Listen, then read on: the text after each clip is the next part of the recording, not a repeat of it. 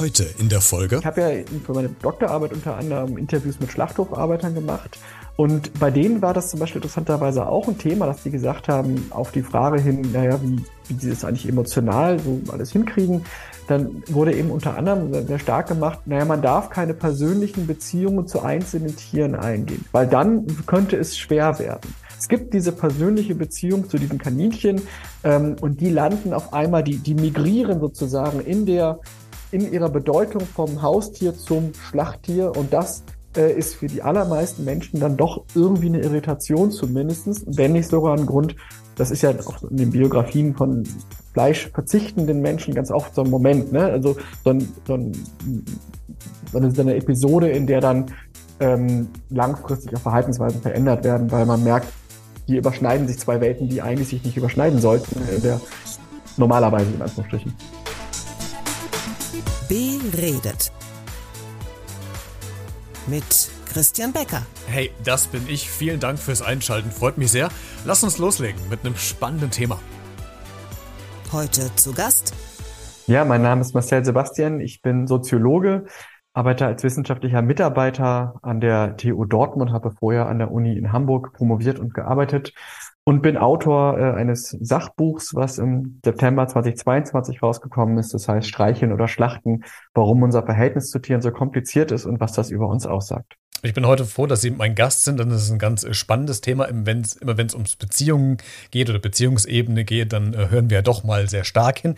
Diesmal geht es um die Beziehungsebene von Mensch äh, zu Tier unter anderem. Da werden wir auch noch ins Detail kommen. Ich würde aber gerne so ein bisschen allgemein anfangen. Haben Sie selbst ein Haustier? Das ist die äh, Standardfrage. Nee, tatsächlich äh, habe ich kein Haustier. Äh, warum nicht? Darf ich mal fragen? Weil wenn man sich als Soziologe ja damit beschäftigt, hätte ja. ich jetzt, ich hätte gewettet, dass bei Ihnen irgendeine Katze in, im Hintergrund hin und her wischt oder der Hund gerade auf dem Boden liegt. Aber warum hat ein Soziologe, der sich mit Mensch-Tier-Beziehungen auskennt, erst recht kein Haustier? Das finde ich spannend. Ja, die Frage Katze oder Hund ist, ist meistens die zweite Frage. Ist ja so, man ist ja irgendwie Typ, ne? Hund oder ich bin der Hundetyp. Äh, und ich sage dann immer dazu, es hat aber nichts, ist nichts gegen Katzen, sondern nur für Hunde. Äh, tatsächlich habe ich aber, also ich hätte eigentlich auch gerne einen Hund in meinem Leben sozusagen. Äh, ich kann aber den Ansprüchen, ähm, die ich am, ja, die Haltung von so einem Hund stellen würde, glaube ich, nicht gerecht werden durch meinen Lebensstil, weil ich pendel zwischen Hamburg und Dortmund ähm, und ich habe die Zeit schlichtweg nicht. Das ist ja auch eine, eine, eine Sorgearbeit, eine, eine Fürsorge, äh, der man sich da verpflichtet. Ähm, genau, und dem Anspruch würde ich nicht gerecht werden können und deswegen verzichte ich darauf. Mhm, das ist ein ganz spannender Punkt, den wir auch gleich mal beackern werden. Es geht so um die Verantwortung der, der Tiere oder der Haustiere gegenüber, gerade was so die Haltung betrifft. Da ist ja in Corona-Zeiten, da werden wir gleich im Detail nochmal drauf gucken, hier einiges passiert.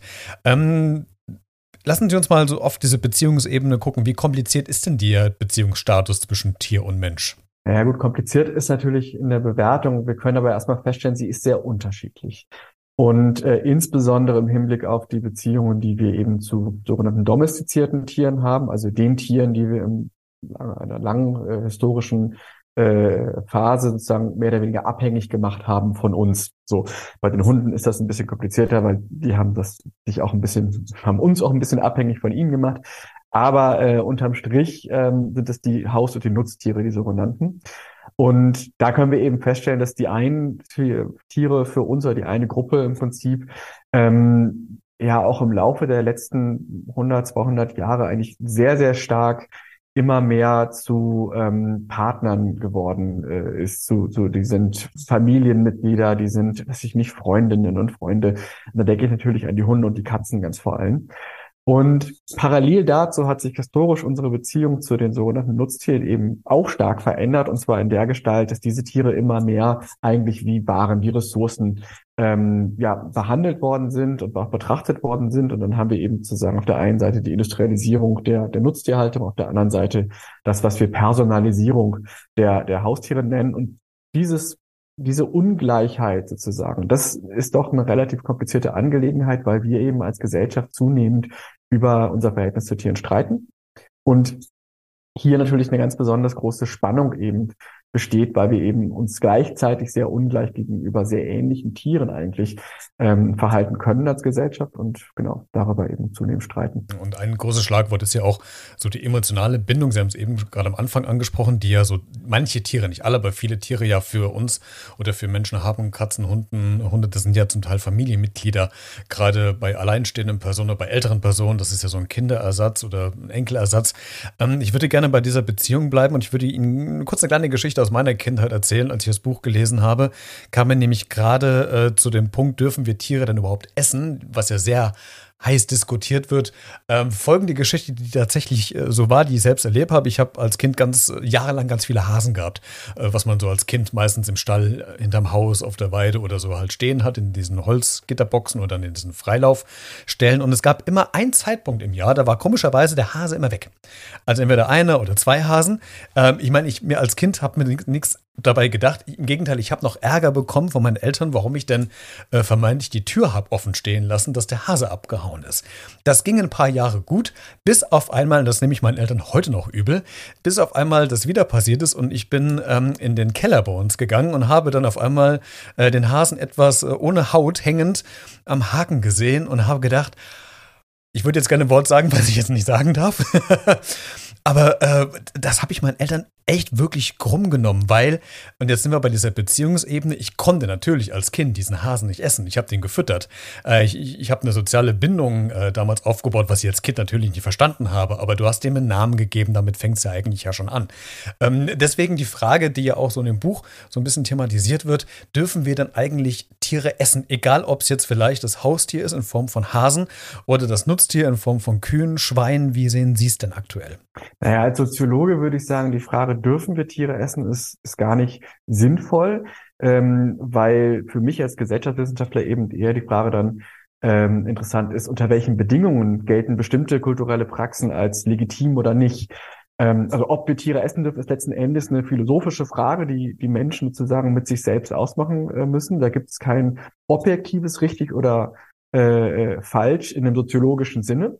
Natürlich gibt es gute moralische oder moralphilosophische Gründe, äh, zum Beispiel würde ich jetzt persönlich, als der Sprecher als Privatmensch äh, sagen, die auch gegen den, den Fleischkonsum sprechen. Aber soziologisch betrachtet ist eben immer das, das Spannende, warum ähm, gelten bestimmte soziale Praxen eben als normal, als, als, als, ne, ähm, als legitim und warum verändert sich das? Und wir können dann eben feststellen, dass in den letzten, gerade letzten 20, äh, 10 bis 20 Jahren dieses Thema Fleisch zum totalen Politikum geworden ist. Diese Episode, die Sie gerade da erzählt haben, die finde ich ähm, die macht nochmal was anderes deutlich, weil das eine ist ja diese grundsätzliche Frage, welche Bedeutung hat Fleischkonsum in der Gesellschaft? Was assoziieren wir damit? Ne? Wohlstand und, äh, weiß ich nicht, Genuss oder Klimawandel und Tierqual. Das sind eben verschiedene Deutungspraxen, die dann da konkurrieren, die sich auch verändern.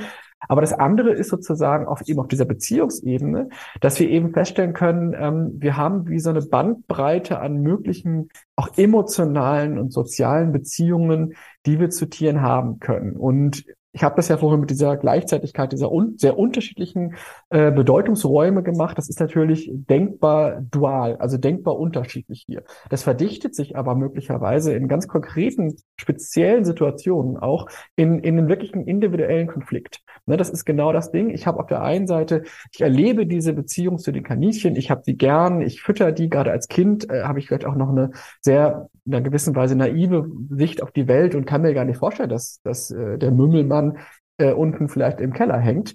Ähm, und dann kommt diese Konfrontation, dann kommt dieses wie so ein Erwachen, okay, das ist natürlich, das, das hängt zusammen. Und interessanterweise ähm, ist das, glaube ich, kann man das, wenn man das so ein bisschen abstrakter jetzt macht, auch als für unsere Kultur ein Stück weit ähm, als typisch betrachten, ne? weil es eben diese Unsichtbarkeit gibt, mit der Fleischproduktionsprozesse zum Beispiel versehen sind. Also wir können ja eben historisch auch feststellen, wie dann die Schlachthöfe sich aus dem urbanen Zentrum so ein bisschen an die ländliche Peripherie verdrängt wurden. Das ganze, die ganze Mensch-Tier-Beziehung äh, oder die ganze Beziehung zu Nutztieren ist letzten Endes etwas, was kaum noch ähm, Menschen so erleben, sondern erleben es dann, wenn sie im Supermarkt was kaufen. Und ähm, ich habe ja für meine Doktorarbeit unter anderem Interviews mit Schlachthofarbeitern gemacht. Und bei denen war das zum Beispiel interessanterweise auch ein Thema, dass die gesagt haben, auf die Frage hin, naja, wie, wie sie das eigentlich emotional so alles hinkriegen, dann wurde eben unter anderem sehr stark gemacht, naja, man darf keine persönlichen Beziehungen zu einzelnen Tieren eingehen, weil dann könnte es schwer werden. Und genau das ist eben dann, was hier sich in dieser Geschichte so bricht. Ne? Es gibt diese persönliche Beziehung zu diesen Kaninchen ähm, und die landen auf einmal, die, die migrieren sozusagen in der, in ihrer Bedeutung vom Haustier zum Schlachttier und das äh, ist für die allermeisten Menschen dann doch irgendwie eine Irritation zumindestens, wenn nicht sogar ein Grund, das ist ja auch in den Biografien von fleischverzichtenden Menschen ganz oft so ein Moment, ne? Also so, ein, so, ein, so eine, so eine Episode, in der dann ähm, langfristig auch Verhaltensweisen verändert werden, weil man merkt, hier überschneiden sich zwei Welten, die eigentlich sich nicht überschneiden sollten in der normalerweise in Anführungsstrichen. Ich würde ganz kurz die, ähm, das Thema der Beziehungsarbeit ein bisschen verlassen ähm, und würde einen Aspekt mit reinnehmen, den Sie gerade selbst angesprochen haben. Es geht nämlich darum, dass ja gerade in der Politik, in den Medien der Fleischkonsum aus welchen Gesichtspunkten noch immer ja gerade hitzig diskutiert wird, aus Umweltschutzsicht, aus Tierhaltungssicht. Und es gibt eine Person, die gerade im Netz sehr, sehr aktiv ist, die äh, den ganz vielen wirklich mittlerweile auf den Keks gehen. Ich weiß nicht, ob Sie die selbst kennen, die militante Veganerin. Ähm, weiß nicht, ob Sie von der schon mal gehört haben, zufällig? Ich habe es mitbekommen, tatsächlich, auch lustigerweise über meine Eltern, die mit dem Thema normalerweise gar nichts zu tun haben. Äh, obwohl ich jetzt seit über 20 Jahren äh, mit denen darüber, darüber rede, aber das ist jetzt nicht so, dass ne, das jetzt irgendwie so für die eine ganz äh, zentrale Bedeutung hätte, die vegane Aktivistinnen. Äh, aber die war wohl bei Deutschland sucht Superstar, wenn ich mich nicht täusche, oder bei irgendeiner Castingsendung und dann ist es in den Radios äh, in meine Eltern gekommen und die haben es mir erzählt.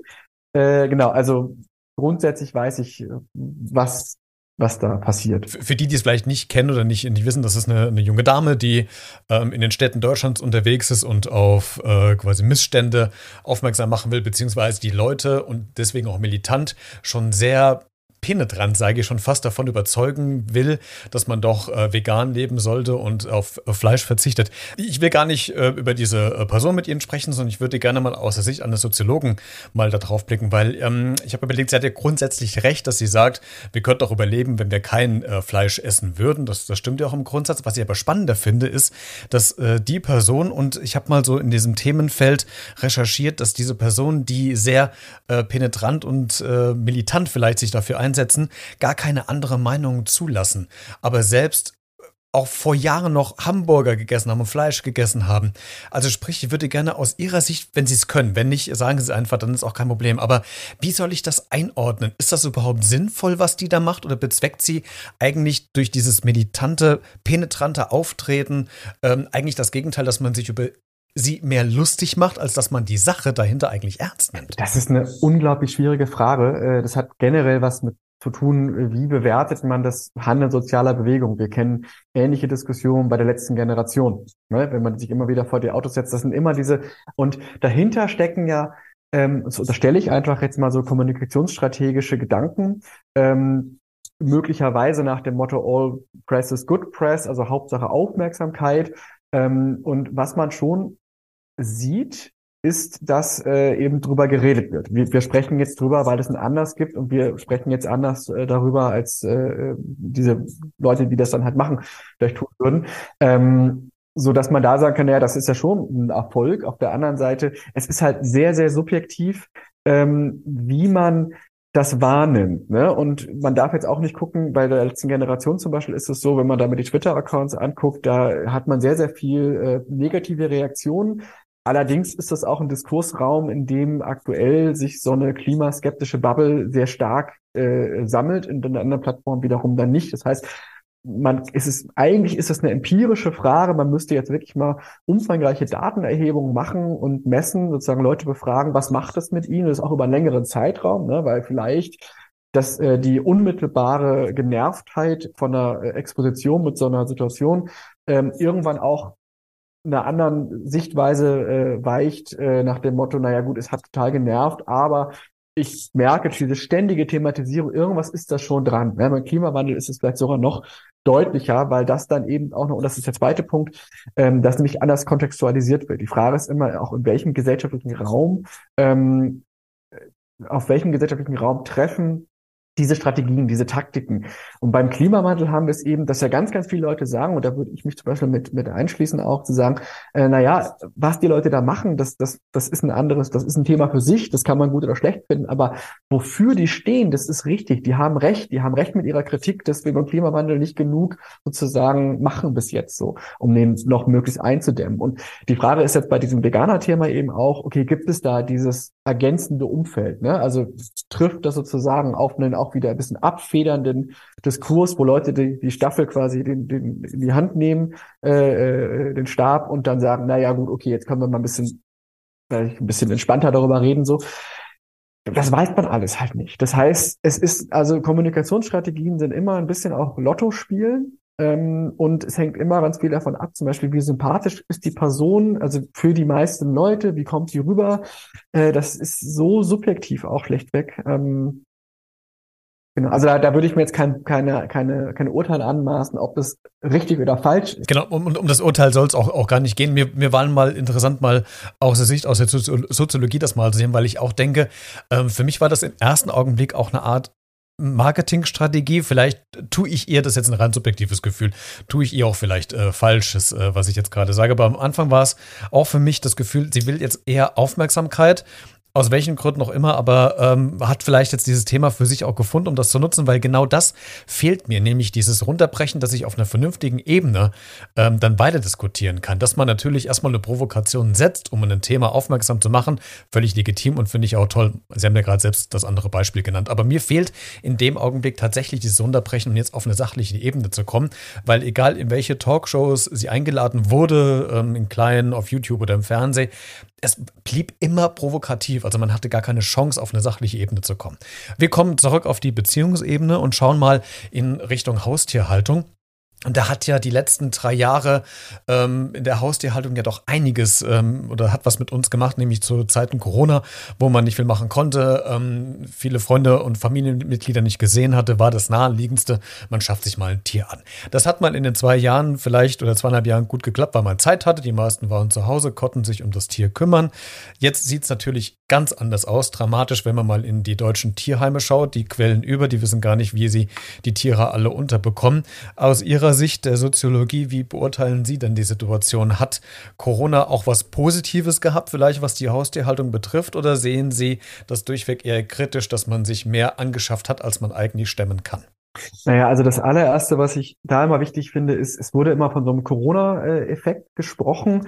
Der hat sicherlich auch irgendwie gegeben, ähm, aber der ist kleiner, als man erstmal denkt, weil auch in den Jahren vor Corona die Zahl von Haustieren, insbesondere von Hunden und Katzen, gestiegen ist. Ich weiß nicht mehr genau, in welchem Jahresüberbruch, äh, aber äh, diese Zahl, eine Million mehr, äh, mehr Haustiere, die hat es auch vorher schon mal gegeben als Wachstumsrate in den, ich weiß nicht, 2017 auf 18 vielleicht oder so.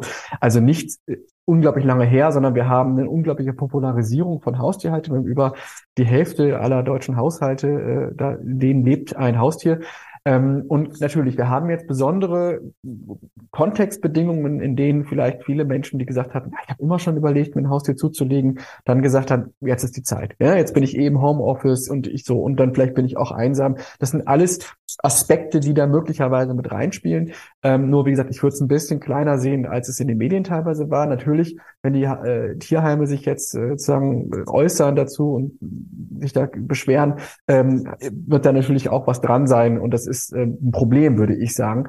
Ähm, und das spielt nämlich genau auf die Fragen hin, äh, naja, was, was, was für eine Verantwortung übernehmen wir eigentlich, wenn wir ein Haustier haben? Ähm, und wie wird das definiert? Und das sehen eben Menschen auch sehr unterschiedlich. Ne?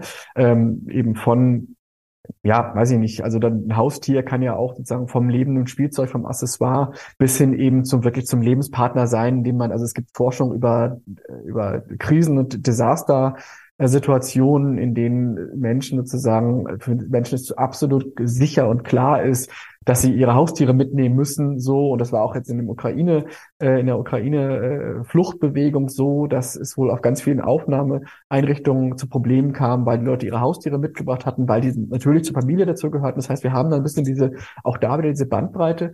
Was ich aber spannend finde bei diesem Thema ist, und das ist nämlich nicht nur bei Corona, sondern grundsätzlich bei der Anstieg dieser Zahlen, zu gucken, was sind denn das für Tiere? Und es sind eben nicht die Reptilien, es sind nicht die Vögel, das sind äh, die Zahlen stagnieren ungefähr, sondern es sind insbesondere Hunde und Katzen. Und meine Erklärung dafür wäre jetzt, dass das eben zwei Tierarten sind, die in besonderen ähm, das ist, was ich interaktionsfähig nenne. Also ich bin natürlich kein Veterinär, ich bin kein Biologe, das müsste man jetzt nochmal im Detail sich dann angucken, aber wesentlich ist schon, ähm, mit einem Hund und mit einer Katze haben die aller, allermeisten Menschen das Gefühl, sie können den sinnvolle, emotional und sozial sinnvolle Interaktionsbeziehungen eingehen und das genau suchen sie. Und das spielt sowohl auf dieses Einsamkeitsthema hin, ja, also da kann, damit kann ich was kompensieren. Ich kann mit einem Goldfisch wahrscheinlich nicht so gut äh, mangelnden sozialen Kontakt zu Menschen kompensieren wie mit einem Hund. So. Und das ist eben total, auch wieder historisch betrachtet, total spannend, kulturhistorisch betrachtet, weil wir ähm, da eine bestimmte Seite der Mensch-Tier-Beziehung eben ganz stark ausleben, und zwar die, in der Tiere als du, als jemand, als Persönlichkeit ähm, uns gegenübertreten und wir sie eben auch als solche behandeln. Und das für mich verweist das natürlich direkt auch immer wieder auf die Ambivalenz der Mensch-Tier-Beziehung, weil wir das eben sehr selektiv tun. Und bei anderen Tieren, die dazu auch in der Lage wären, wie Schweine, die sind relativ ähnlich wie Hunde, wir das eben als Gesellschaft nicht tun. Und so wird für mich wieder ein soziologischer Schuh draus, der also auch über die Mensch-Haustier-Beziehung hinausgeht, weil das dieses Wechselverhältnis zwischen diesen ganzen Tierkategorien, das ist ja eigentlich immer mit als Hintergrundrauschen zumindest mit dabei. Sie haben relativ am Anfang gesagt, dass Sie sich ja kein Haustier angeschafft haben aus Verantwortung des Tieres gegenüber, weil Sie für sich reflektiert haben, dass Sie dem gar nicht gerecht werden. Ähm, jetzt sind wir beide Personen, die das wahrscheinlich gut reflektieren können. Aus genau dessen Gründen habe ich quasi auch kein Tier und hätte aber trotzdem gerne einen Hund. Aber ich wüsste, es passt einfach nicht gerade in die Lebenssituation rein. Manche können das ja vielleicht nicht äh, aus irgendwelchen Gründen auch immer die Situation nicht richtig einschätzen. Können Sie vielleicht Tipps geben, wo Sie sagen, okay, für wen ist denn eigentlich überhaupt oder welches Tier denn geeignet? Äh, gibt es da Indikatoren, Kriterien? Haben Sie Tipps? Was sollte man vielleicht auch im Vorfeld beachten, wenn man sich überlegt oder vielleicht ein Haustier zu äh, äh, zukommen lassen will? Was, was, worauf sollte man achten vielleicht? Das ist für mich jetzt eine echt schwierige Frage, weil da, da ist immer der Moment, wo, wo rauskommt, der Soziologe hat von Tieren eigentlich gar nicht so viel Ahnung, weil er durch über die Menschen forscht und deren Beziehung zu Tieren, ähm, so dass das eigentlich eine Frage ist, die sich so an die Tierschutzwissenschaften, an die Veterinärmedizin, an ich weiß gar nicht, wer da alles zuständig wäre, vielleicht auch an die Tierethik, wenn in die Geisteswissenschaften geht, die Philosophie geht. Ähm, das heißt, kann ich jetzt gar nicht so genau sagen. Ich würde aber schon sagen, dass die Frage eben ist, und dann würde ich, also für mich eben spannender, wie verändern sich diese Vorstellungen davon, aber eben, ähm, dass ich eine gewisse gewisse Ressourcen brauche. Die können zeitlich sein, die können monetär sein, die können äh, wissenstechnisch sein, um einen, jemand anderes gut betreuen und gut pflegen zu können. Das kann ein Tier sein, das kann auch ein Mensch sein. Äh, das heißt, ich brauche Zeit, ich brauche das entsprechende Geld, um vernünftig irgendwie sozusagen die Lebensumstände dieses, die, reden wir mal über Tiere, ne, um, um dieses Tier versorgen zu können und ich brauche das entsprechende Wissen. Gibt ähm, Achim, Achim Gruber heißt das, ein Pathologe aus Berlin, der ein Buch geschrieben hat über das Kuscheltier-Drama. Quintessenz für mich daraus war unter anderem, okay, die Leute könnten ganz, ganz viel Tierleid vermeiden, wenn sie das veterinärmedizinische Wissen hätten, Krankheiten zu erkennen. Und das sind natürlich dann Dimensionen äh, dieser Beziehung, die, die alle irgendwie da sein sollten, würde ich sagen. Ähm, aber wie gesagt, das ist jetzt eine sehr, ein Stück weit auch ein Blick von außen, weil sich natürlich total unterscheidet. Habe ich einen Hund, habe ich eine Katze, habe ich einen Goldfisch, habe ich einen Vogel, was haben die für Bedürfnisse? Und in vielen Fällen kann man sicherlich auch sagen, da muss man kritisch sagen, eigentlich lässt sich ein Haustier vielleicht in einigen Fällen gar nicht gut zu Hause halten. Also im Hund bin ich da noch recht optimistisch. Bei einem Meerschweinchen, bei einem Kaninchen muss man vielleicht wirklich die Frage stellen, ist das überhaupt sinnvoll für das, wenn wir wirklich nur vom Tier ausblicken? Ja, macht das überhaupt Sinn, sich so ein Tier überhaupt in die Wohnung oder ins Haus zu holen? Dann lassen Sie uns noch den letzten Blick drauf werfen. Ähm, es geht um natürlich wieder die äh, Beziehung Tier-Mensch-Ebene. In Indien zum Beispiel sind ja Kühe, werden unter anderem als heilige Tiere ja angesehen. Ähm, mittlerweile in Deutschland könnte man fast die Vermutung haben, dass es eher so in diese Ausbeutungsmentalität geht. Äh, die Kühe müssen Milch produzieren am laufenden Fließband quasi. Die, es ist eine Einnahmequelle, wenn es nicht mehr liefern, dann werden sie abgeschoben zum Schlachter. Äh, Hühner werden weggeworfen, wenn sie keine Eier mehr legen. Das klingt jetzt sehr brutal. Aber was, worauf ich daraus hinaus will, haben wir den Respekt vor, der, vor den Tieren verloren, was die eigentlich für uns tun in den letzten Jahren?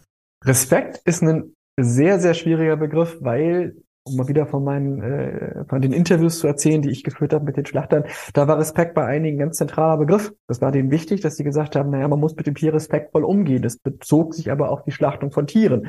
ein Begriff von Respekt, den vielleicht eine Veganerin oder äh, sogar auch viele andere Menschen, wenn sie die industrielle äh, Schlachtung sich angucken, nicht unbedingt damit assoziieren würden. Das heißt, Respekt ist eine sehr, auch das ist eine sehr deutungsoffene Kategorie. Was wir sehen können, was ich dann wiederum, also so würde ich es dann ausdrücken, ist eben das, was ich äh, die zunehmende Objektifizierung dieser Tiere nennen würde. Das heißt, wir können sehen, wie die sich quasi verwandelt haben. Also die waren natürlich immer schon, wurden die getötet und gegessen. Also nicht immer schon, aber es ist zumindest kulturgeschichtlich äh, eine relativ starke Konstante, zumindest in der westlichen, äh, westlichen Gesellschaften, ähm, dass wir Rinder, Schweine und Hühner essen. So. Ähm, aber die Bedingungen, unter denen das passiert, haben sich halt ganz stark verändert, so dass diese Tiere im Prinzip heute mehr oder weniger Ressourcen sind. Das ist bei den Hühnern ganz besonders doll. Da sind wirklich also die Körper wirklich über biologische, also biopolitische Kontrolle der Körper über Zucht und Genetik und so wirklich angepasst werden an ihre möglichst effiziente äh, ökonomische Nutzung, könnte eben auch sagen Ausbeutung. Ähm, und das ist eben ein bestimmter Pfad sozusagen, so wie ich vorhin sagte, dass man an dieser äh, personalisierten Beziehung zu den Haustieren auch wirklich nachvollziehen kann, dass das eine, eine Möglichkeit in unserem Spektrum der Mensch-Tier-Beziehung ist, kann wir haben, springen wir jetzt quasi auf das andere Extrem und sehen wirklich diese komplette Reduzierung auf, äh, auf ja, den wahren Charakter dieser Tiere. Ähm, und das hat eben was mit Industrialisierung zu tun, das hat was mit Kapitalismus auch zu tun, mit profitmaximierender äh, landwirtschaftlicher Nutzung von Tieren. Ähm, genau, und dann die, die, Dimension des Respekts, also da streiten, da scheiden sich dann eben die Geister, weil viele Leute sagen, das hat mit Respekt gar nichts zu tun. Ähm, weil Menschen, die in der Fleischverarbeitung tätig sind, würden vielleicht schon sagen, na ja, klar hat das was mit Respekt zu tun, dass ich das Tier nicht äh, unnötigen Stress aussetze, bevor ich es töte. Ein unnötiger Stress ist halt eine andere äh, Dimension, eine andere Kategorie, als zu sagen, ähm, ich erkenne dieses Tier als, als Individuum mit Lebensrecht an. Das sind völlig verschiedene Paar Schuhe, aber in beiden Fällen würde Respekt irgendwie äh, semantisch mit im Spiel sein, sozusagen. Es ist ein Thema, wo wir noch stundenlang drüber ähm, äh, reden und sprechen könnten, weil es einfach sehr interessant ist. Aber Gott sei Dank gibt es ja das Buch äh, Streicheln oder Schlachten, heißt es von Dr. Marcel Sebastian. Die, den Link zum Buch findest du in den Show Notes, also in den Podcast-Folgen-Beschreibungen zu dieser Folge. Wenn du also dich gerne noch weiter informieren willst, dann klick dich da rein und äh, kauf dir das Buch. Vielen Dank, Herr Sebastian, dass Sie heute zu Gast waren und uns äh, so einen kleinen Blick in die Mensch-Tier-Beziehung äh, gegeben haben aus Sicht eines Soziologen. Finde ich sehr, sehr spannend und äh, ich bin gespannt, was Sie noch so alles rausfinden werden und ob wir uns demnächst nochmal zu einem anderen Thema zusammenfinden. Vielen Dank, dass Sie heute Zeit hatten. Ja, danke für die Einladung.